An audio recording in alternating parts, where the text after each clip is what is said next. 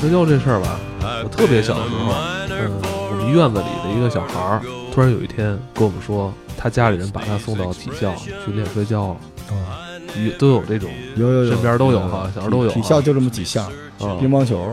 小时候我跟你说，就是能把孩子送到体校，都是家里比较富的，没钱的你没法练这体育项目，因为是不是那个义务教育，对，得单交一笔钱，而且练体育的这你得得能补充上，这得反正是鄙视链，鄙视链。一说到体校的就觉得更厉害，而且那时候体校的孩子是能吃巧克力的。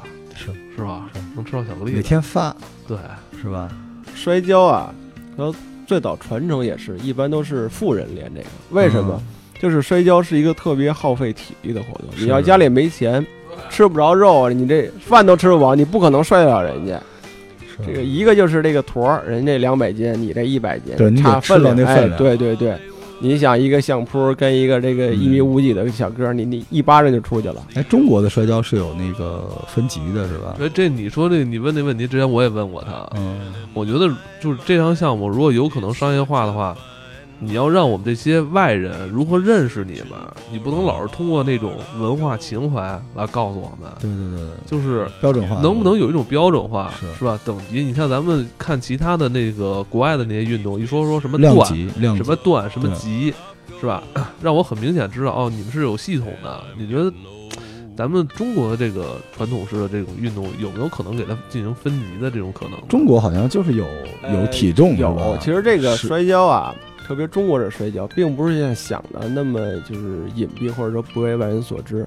呃，这个像你刚才说说，刚才你说打拳击，这个今儿打完以后，明儿不方便上班。这最主要原因就是打拳击它容易打脸，它最主要是打脸嘛，胸腹部可能还少一些。摔跤这个没有一些打击的技能在那里面，它主要是摔法。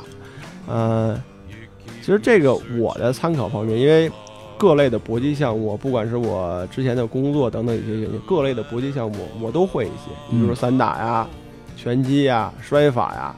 然后最近我比较重点的研究是巴西柔术。哦，哎，因为我们现在也在考虑，可能一说中国传统的武术啊，或者说民俗啊，我们考虑到这个可能会是一个缺点，不管是这个招学生啊，还是说。呃，跟这个大家去外头讲解说什么是中国式摔跤，你不太好说，人有好多人不愿意听，但是很多人喜好说看这个摔跤，哎，进行比赛呀，或者说比武啊，表这个呃演啊练这些东西，可能更受大家关注。呃，其实这个中国式摔跤在可能在中国大陆，哎，这个知道的或者说一些活动啊不是很多，但是恰巧。这个中国式摔跤在其他国家，在国外的发展还是挺快的。你比如这个欧洲国家或者美国都会有这个中国式摔跤的俱乐部。哎，对，你是说国外还一直在传承着中国式摔跤？啊，对，这个中国式摔跤在前几十年已经被传到国外了，而且这外国人对这个比较喜好。嗯，啊。什么好玩玩什么，中国有一大堆这个日本剑道和柔柔道的俱乐部，对，会有会有，好玩就行这个主要就是因为中国式摔跤的这个技术动作，它比较花哨，好看。另一个，它的绊子啊比较多，嗯，它不像打拳击，你有呃直拳、勾拳、摆拳这几套，剩下就是步伐。但摔跤，你摔一个人，你怎么能摔出花样来？你扔多高，扔哪个方向，它有很多讲究，而且技法很也有偶然性。对对，有的时候这不定怎么着，就突然就逆转啊，也有这个。而且像像两位刚才说的，说这个中国式摔跤有没有一个量级？呃，现在的正式比赛是有量级的。你比如这个七十公斤啊、八十公斤，呃，一直往上这个重量级、超重量级都会有。但是搁到从前，这个摔跤是古人来讲没有量级，嗯，就看你谁横。所以摔跤的一个最大的这个。你练习这个最大优点就是它可以以小胜强，或者说这个以柔克刚的这种道理都会在里面运用。所以你甭看有一些人那个长得很瘦小，你摔一个壮汉，这个特好玩，哎，特别特别容易就给扔出去。他会有借力打力这么一个招儿。所以就像你刚才最初那个时候说说太极为什么现在练成摔法了，嗯摔成摔跤了，就是因为这个。嗯，你小时候玩过摔跤吗？我还真玩过，我我们也玩啊，就是那会儿你教架子嘛，咱们那会儿 就是上小学的时候，不都是爱跟那个同学啊，过过招吗？一般就是俩人就是架起来之后，嗯哟，我我绊你什么的，对，是吧？互相揪对方的衣服，对啊然后我们找一个煤不是煤堆，一个沙沙坑，那会儿稍微沙子堆儿上，稍微厉害点儿，还用会用大背胯，是那就不是摔跤了。呃 是那时候是土话叫背口袋嘛，背口袋，我们那时候也玩，我们那时候，你像我从小学的，可能比他们技术性可能强一些，都是小孩儿嘛，那时候就我们都会小时候没人敢欺负你吧？少。我那时候最烈的一次是摔了七个，就我们也是像你说的，说比赛一下玩玩摔摔跤嘛，然后大家就找了一个这个工地，工地会有沙子嘛，谁不服谁上，就倒地就输就下去。然后我一个人摔了七个，人生巅啊峰，人生巅峰，小的时候人生巅峰，嗯，会有这些经历。你说背口袋那时候这这个技术动作，一般小孩儿一般不会用啊，但我就能给人扔高了，就是直接从后边扔出去那种。那咱说回来，说这么好玩的一项运动，那老罗，你觉得铁标现在就是他需要做，他如果想进行这种商业商业化发展的话，他也需要像你们之前这种想做什么这种商业计划书吗？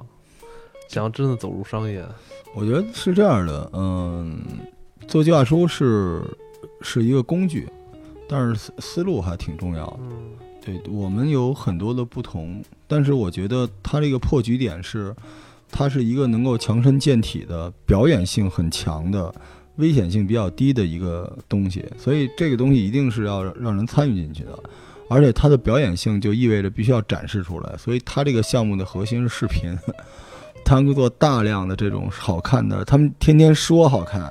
都是首先你穿成什么样，然后你长成什么样，然后你的那个场地是什么样，然后你的招数什么样，你你不能说你最后你那劲儿，嗯呵呵，外边人看俩人纹丝不动，然后整个俩都高潮了，我去，那个不行。之前我也跟他说，说你得做做抖音、对，就是有视频、快手，一段一段的，然后你可以给自己弄点特别中二的招式，然后有很多小招儿，就是你知道是这样的，就是虽然我们不喜欢，但是这个世界上需要那种忽悠或者野心家，他能把一个很平常的事儿说的特别好玩，像我们这样的人，就是他们这些人就是那种。就是甘于平常，他们内心就是有这种千军万马、金戈铁马，但是实际上他说出来又很平淡，所以导致这个项目它没法儿在前期吸引人。嗯，对，我觉得，我觉得他这项目就是你跟我讲所有都没用，就是刚才我们描述出来的那种，为什么很多人现在说去打 MMA，其实他的体能和技术根本不够，对对，对吧？他为什么去，对吧？好看，因为他们看了，他们觉得那个一个是好看，一个是牛逼，他们觉得让自己热血沸腾。拳击也是好看，好看大过于好用，就这个时代就是形式大于主义，形式太重要，就是表现表现出来的那个样子是最重要的。对，所以很多现在逐渐过去的过气的东西都是，其实摔跤没有完全过气啊，但它没有跟上现在这几波潮流。我相信以后的世界不是现在这样，现在就是你坐在家里边，你会一个什么东西，很可能大家就都支持你了。对所以我觉得，你找一个找你们让你们师妹给你拍拍这个短视频，是不是？就是铁探长摔一一夜七不摔不对，对不起啊，就是 是这样的，嗯、好的视频把内容做起来，然后内容做起来之后呢，它这个 IP 往下怎么走是一个问题。就如果它变成 Papi 酱那种，那有人签的就是他必须不停的出摔跤的视频。还有一种方式就是他必须要有场地，然后就是培训这些摔跤的人，然后让这些人再去别的地方做教练或者这么收钱。啊，对，这会有这个条路。这条路最早艾文跟我说过，然后拍视频这方面，嗯我也在就是尽我之技能所在啊，能拍的最好就是拍一些。呃，另一方面，其实这个摔跤啊，呃，也有也会有合作对象来找我。嗯，毕竟我这个演出啊这么多，不管是电视上还是庙会庙会有时候老他老说他的演出，后来我就想想他他可能会不会以后变成艺人啊？就是摔跤艺人，就是我就是去表表演摔跤给人。这个肯定会有机会的，你就在那说相声，干什么都有机会。但问题那不是他最终能解决他想解决的哎，问题。对对对，他想要传承，你知道什么叫传承吗？就是人给他两百万，让他雇团队，然后做一个铺天盖地的事儿，成不成都成。他得来这么一下。如果他就是想谋生的话，那不难啊，对吧？首先就是大家每人凑点钱给师傅，然后剩下的完事儿出去，他们就找一土场子就能玩，他也没什么费用啊。是，嗯这个后期就是这段时间也会有这个投资一方，你比如说做这个体育用品的来找过，啊，冠名是吧？哎你们能不能就是我把你收了，就是福星胶厂，就是现在我这个用的一个名称。人说哦您这个能不能入到我公司的一个下面？哦然后后期的我们的所有的商业演出哦，啊，我来给你做经纪人哦。那你同意了吗？哎人家现在就是在谈这方面，但是这些人可能就是他们会用一些，就是可能人家的一些商业运作的想法，哦或者说他们有一些自己的设计方式我，懂了，我他们想把这个摔跤啊，就打造的跟那个龙珠。赛亚人对决的那感觉似的，嗯就打一下就给扔出老远去，就跟那个嗯现在说这个传统武术不好，就是一、嗯一个气功炮能打出好几米去，就那种感觉。不是嗯这你跟实战搏击它相差比较大听。明白了吗？给钱给少了，给够钱，龙珠你 X X 战警你要什么给什么。我跟你讲，就是就是你想站着把这钱挣了，可以，你得靠后点儿。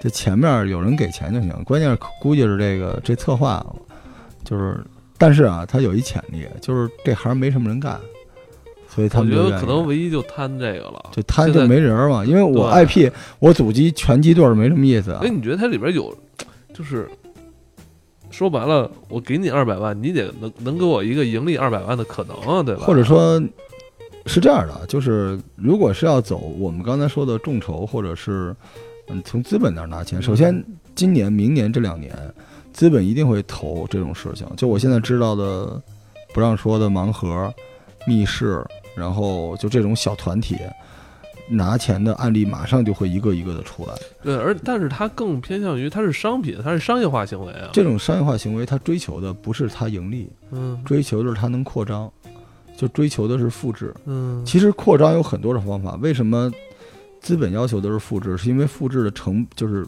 这个犯错的那个风险最低，因为你一个成了，后边几乎都成了。所以从这件事儿来说，每一个被复制的小模块里边，必须要走得通这个赚钱的路，走得通就是很简单。因为有的时候，比如说铁探举目四望，觉得自己的征途是星辰大海，就是条条大路，但实际上很多路是根本是不通的，很多路只通往理想和情怀，但通往商业的路特别简单，就是你告诉我，两方甲乙或者最多甲乙丙三方，这钱能赚出来，就 A、B、C 三点，这钱能赚出来。好，然后赚这个钱，你以最小的成本能够做出均质化的一模一样的东西，在全中国复制，就结束了，这件事情就结束了。所以从这件事的角度上来说，那你刚才说这个摔跤好看，好看有两种，你是商演吗？你不是，因为你没有那么大的价值，对吧？大家看你只是好奇，不是热爱。好奇尝个鲜儿，下次不看了。那好，你如果你不是表演性的，那那那那你就是健身性的。我一直觉得体育运动的核心是健身。如果拳击一直以职业拳击这么多年都有拳王，大家都拳王泰森，就记得咬耳朵。他的拳多重没人知道，但为什么今时今日很多人打拳，是因为大家认为那个东西我需要健康，是因为整个这个社会都不健康，而且大家认为运动健身可以升级了，跑步是普通的走这个跑步机的一个延伸，就大家都跑步，嗯。拳击就是撸铁的一个延伸。或者说就是老罗，我觉得这意思也可以理解，就是现在你们这个行业里边缺少一些符号化的人是或者或者事件吧，也是事件，这好像都没有哈。做传统的人，坚守传统人，他有一个特别大的呃脑脑海中有一个特别大的一个顾忌，嗯，就是他太骄傲了，他觉得自己这个东西就是最好的，所以导致他对很多事情他无法承受那些改变，无法怎么样怎么样。就他这个事情，只要一个小范围，我跟你说，体育运动最简单，就是我我教你来学，从古至今就是这样。嗯，变化的是我从哪儿找学生，这个变了。你到现在为止，这些私教跟叶问、跟黄飞鸿再往前有什么区别？大家就是我进来看你教我一节课，我觉得好，我就跟着你练了，强身健体了。摔跤也一样的，为什么摔跤必须要去那种表演什么之类的呢？对吧？就是你不用什么都准备好，比如说你要准备好自己的交场摔跤，比如说北京，我之前想准备这个节目，我找摔跤俱乐部，我搜完了，百度 ICU 过去的其实都是拳馆，会有，没，但是但是那好，那我就想说啊，如果有一个就叫摔跤俱乐部的地方，你在大众点评里面关于摔跤这两个字儿的，你就是最最首位的那个东西。你做一个这玩意儿，你这东西叫摔跤拳馆，好，北京现在打拳击的地方四千多个，摔跤馆就这一个，我作为资本，你能不能回本儿？因为摔跤馆跟拳击有一点不一样，它的成本非常低，对吧？练跤的师傅也便宜点儿，相对来说，而且咱们这强身健体再弄点儿什么，配点儿啊，我给你进点儿什么大力丸什么之类的，不就这套东西吗？好，而且还有表演性，而且不容易受伤。很多人难道不愿意试一下？老外为什么学这东西？对不是因为你最好，是因为他玩腻了他自己的东西。对，其实我那儿有一些就是慕名而来的老外，女因为、呃男男的也有，男的也有啊。男的找因你，我那个地方是一个特别大的一个公园就在那个日坛，你你露天的对吧？哎，对，露天的其实也挺酷的。就嗯他这个生意是什么呢？就是你有多好不重要，你告诉我说铁探长，你们三个人能带十个学员，这算一个班儿，那这个班儿能收多少钱？如果你告诉我说我需要一个馆，这个馆下来了，哪怕不是管，就是我 share 你公共场地，我就是跟那个。打鸟的老头儿不是遛鸟的老头儿似的，每天早上我们在北京有五个点儿：地坛公园、天坛公园、东单公园、东安公园算了吧，东安公园老太太吧，嗯，就是你你订完这东西，然后咱们办会员收费，没多少钱。那问题现在就是在这儿了。他现在你你收徒弟，或者说你这个教学的费用有一个明确的价目表吗？呃，现在没有，没有特别明确。你知道吗这？是我觉得现在是他要解决的问题。我我参加过一个太极拳的一个 team，是我一出租车师傅带我进去的。啊，就我一天在出租车上跟他唠唠，后来他说我打太极，后来我们那车不是堵车吗？后来司机以为你是同行呢他。下去练了两下 他们是一帮出租车啊，因为他们那个腰椎间盘总有问题，很多肩就是肩周炎，啊他们就认就互相传传传传出一老师傅，那老师傅每天下了班儿就在望京公大望京那公园儿，就是和五环路边儿上一个地儿教他们打太极，然后他们这帮出租车都会去。哎，后来我也参加了，参加了我都参加了将近四所以你就五个月，真变成出租车司机了。就是缘分就在这儿。但是我才知道得给人上点钱，就逢年过节我问他们给钱吗？他说不都不给，但是我发现说是不给。但是逢年过节就是拎个肉拎，我特傻，我真没给，所以后来我也弄明白，就就是他们这个传武啊，就其实您那也算某种角度也叫传武吧，他们是有一种一种特别有仪式感那种含蓄的默契在，所以这个你说他一收费是吧？他跟那个拳击那个还不不一样，但我觉得他如果不改变这一块儿的话，他这个不好。就我今儿，比如我是一慕名而来的，我我听说了，听完这节目，哎呦，我我也学我我也想，我也我是吧？那我得问你，这多少钱？你得告诉我，你跟我这半推半就，什么没关系，先来两次，就让我觉得有点奇怪了，是不是？铁探长怎么想？其实是这样啊，因为呃，练摔跤这个比打拳各方面它辛苦，它不是说你简单上场摔，就是在上场之前你要练好基本功。嗯这个练基本功啊，是一个挺辛苦，或者说是一个挺累的。我这儿来过一些学员，就是在前一两节课，就是扛不住这个基本功，就是嗯第一天练完，第二天浑身酸痛，嗯，不行了，嗯就是来不了了。他们还是实诚，知道吗？他们这个课程设置有问题。你说这个就跟练游泳是一样的，谁练游泳就指着课上那点时间练会啊？就是你你要弄明白游泳人的心态是我想学会，所以我自己会练半天就。他的心态是什么呀？还是他师傅那边的心态？我要教你，我就教你一辈子。他他，你知道吧？哦，就他那意思是我没有打算想教你十节课，我想教你十年，所以他就是说我我这十年的第一年开始，您就开始先练基本功。但我是什么呀？我先不想练基本功，你就教我点技巧就行了。你十节课让我学十个技巧，我就把一万块钱给你，好像要要了那么多是吧？你说啊，这就是传统的一个困境，嗯因为人家师傅教的是什么呀？人选苗子呢，哦，就跟选秀似的，就是你行就行，你要不行，你也别耽误你，哎你别耽误我。哎，比如我他前面苛刻，他不啊是循序渐进，传武门槛很高的，所以就是我觉得你是一好苗子，我真不要你钱。